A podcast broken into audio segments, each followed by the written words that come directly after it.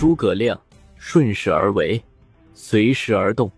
造势并不意味着一定要大张旗鼓投入重金，他有一个核心策略，就是找到一个支点。这个支点通常包括三个要素：一是新颖，二是悬疑，三是争议。《三国演义》中对诸葛亮出场的描写非常巧妙，几乎可以说他是带着神秘的光环出现的。很显然，这是一场话术造势。刘备遭到追杀。骑马越过檀溪，无意中遇到了隐居的水镜先生司马徽。刘备请求司马徽出山辅佐自己。司马徽自称山野之人，做不了官，但是提到了两个人：卧龙凤雏，得一人可安天下。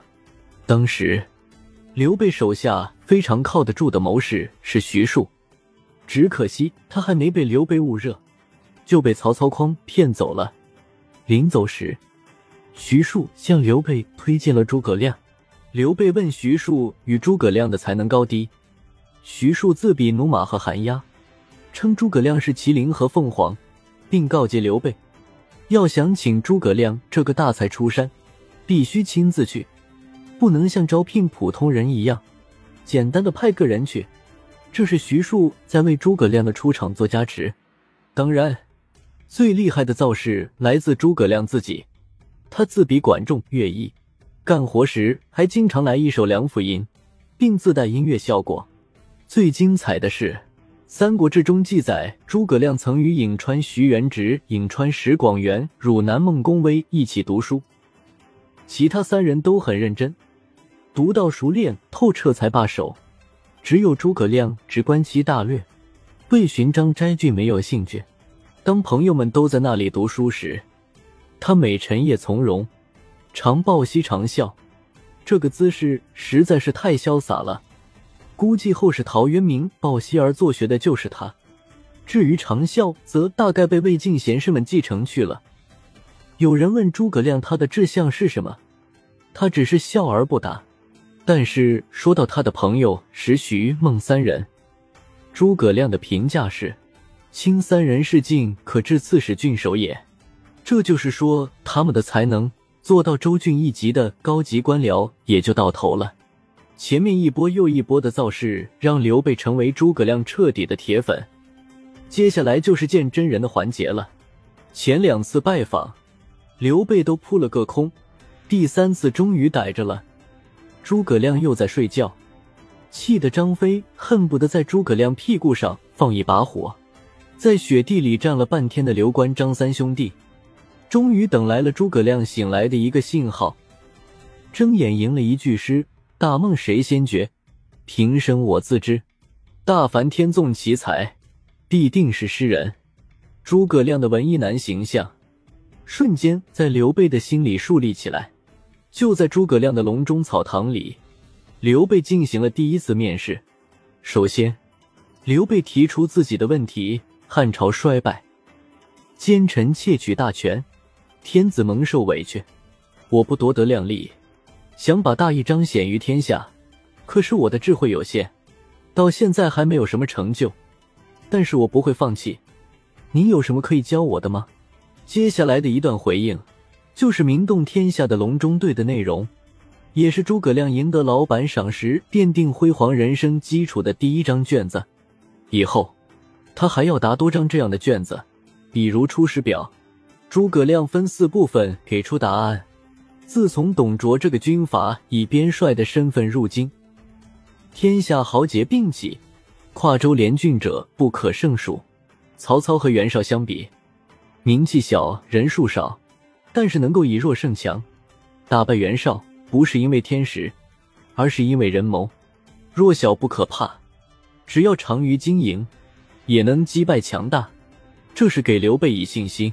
接着，诸葛亮分析了天下的局势。如今曹操已经拥有百万之众，挟天子以令诸侯，不可与他正面对抗。江东具有长江天险，历经孙坚、孙策，到孙权已是三代领导人，他得到百姓归附，贤能之人得到任用，我们可以与他结盟。在这里。诸葛亮为刘备指明了一个基本方向，那就是谁是敌，谁是友。之后，诸葛亮为刘备分析了地缘特征：荆州北据汉缅，历尽南海，东连吴会，西通巴蜀，此用武之国；益州险塞，沃野千里，天府之土。汉高祖刘邦就是凭借汉中争夺天下的。益州的主人刘璋暗弱，他的北面有张鲁窥伺，民因国富而不知存续。这里的智能之士渴望得到一位英主，你可以夺取这两个州，成为起家的根基。眼见刘备的眼里不断的闪烁着光芒，诸葛亮还不忘来一串彩虹屁。将军记帝室之胄，信义著于四海，总揽英雄，思贤如渴。最后，诸葛亮给出了刘备争夺天下的具体策略：依靠荆州、益州的地理优势可以自保。西和朱荣，南抚一越，外结孙权，内修正理。一旦机会成熟，命一员上将军率领荆州军队进攻宛洛，刘备率领大军出秦川，两线出击，洛阳、长安便会收复，老百姓单食胡浆迎接，汉室可兴。诸葛亮的话，犹如暗夜里的明灯。照亮了刘备那颗长期以来沦陷在黑暗中的心，所以毫无悬念，刘备被俘获了。对此，刘备的老搭档关羽和张飞很是不满。这时，刘备给出一个精彩的比喻：“孤之有孔明，游鱼之有水也。愿诸君勿复言。”他把自己和诸葛亮的关系比为鱼水之情。回头来看诸葛亮的这番说辞。可以说，每句都说到了刘备的痛点上，这也成为蜀汉日后发展的大政方针。